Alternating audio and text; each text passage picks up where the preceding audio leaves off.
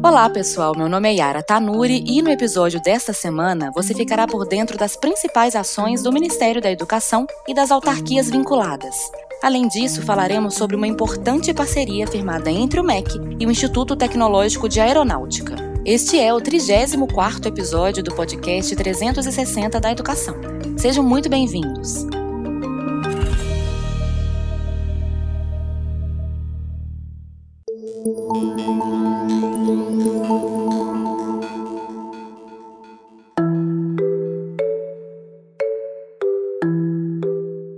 Confira o giro da semana. MEC. O Ministério da Educação e a Fundação Banco do Brasil assinaram um acordo de cooperação técnica que visa levar ações educacionais para promover o desenvolvimento social de pessoas e comunidades no país, especialmente para regiões que possuem altas taxas de distorção de idade ou série e ausência ou baixa conectividade. Estima-se que cerca de 500 escolas sejam beneficiadas, ampliando e facilitando assim o processo educacional das unidades.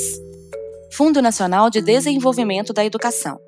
O FNDE entregou mais de 1.900 ônibus escolares em todo o país de janeiro a novembro deste ano. Os veículos foram disponibilizados por meio do programa Caminho da Escola, que visa garantir o conforto e a segurança no caminho de milhares de estudantes de casa para a escola. CAPES Novidade na pós-graduação a CAPES apoiará o Estado do Espírito Santo no desenvolvimento das ciências agrárias e da informática. A Fundação concedeu 75 bolsas, que serão distribuídas para 12 programas de pós-graduação de três instituições de ensino superior. INEP o INEP divulgou na última semana a lista de estudantes em situação regular no Exame Nacional de Desempenho dos Estudantes, o ENAD 2021. Os coordenadores de curso e procuradores institucionais educacionais já podem acessar os nomes dos estudantes pelo sistema ENAD.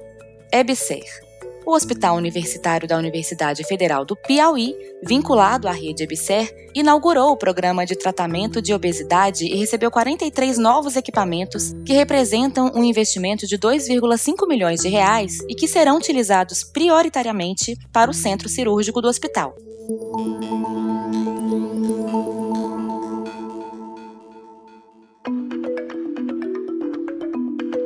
Agora que você já está por dentro das principais notícias do MEC, vamos falar sobre a parceria do MEC com o ITA. Para nos explicar sobre os principais pontos dessa parceria, convidamos o secretário de Alfabetização do Ministério da Educação, Carlos Nadalim. Secretário, seja muito bem-vindo. Para a gente iniciar o nosso bate-papo, o senhor poderia nos contar qual é o principal objetivo dessa ação? A Política Nacional de Alfabetização destaca que são seis os componentes essenciais para a alfabetização, e a fluência em leitura oral é um desses componentes.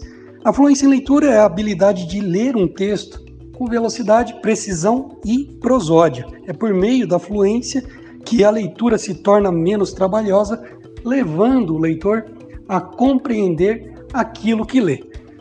Esta parceria entre o Ministério da Educação e o ITA tem como principal objetivo o desenvolvimento de um sistema computadorizado para correção de avaliações de fluência, e isso ocorrerá através da aferição da velocidade e precisão na leitura de alunos do segundo ano do ensino fundamental.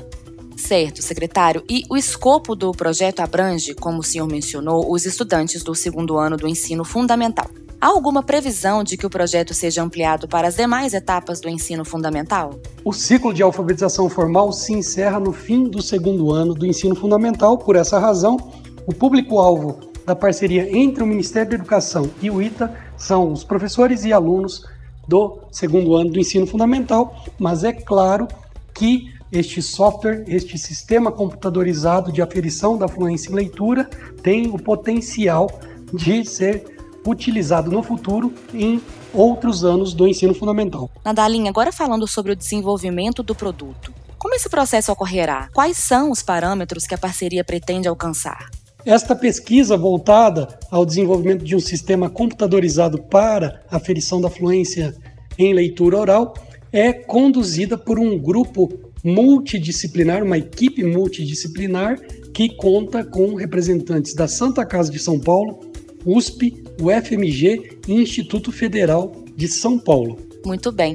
E para a gente finalizar essa conversa, eu gostaria de saber, e acredito que os nossos ouvintes também, se já existe uma previsão para a entrega final desse produto. A previsão de entrega final é dezembro de 2022, mas vale destacar que o objeto deste projeto, desta parceria, é uma pesquisa voltada ao desenvolvimento de um sistema computadorizado para a aferição da fluência em leitura oral. Trata-se de uma prova de conceito, isto é, um protótipo, então não há 100% de garantia de que esta ferramenta esteja plenamente funcional em dezembro de 2022. Muito bem, com isso a gente finaliza o nosso 34º episódio do podcast 360 da Educação. Agradecemos ao secretário de Alfabetização do MEC, Carlos Nadalim, pela participação e esperamos por você no próximo episódio. Até lá!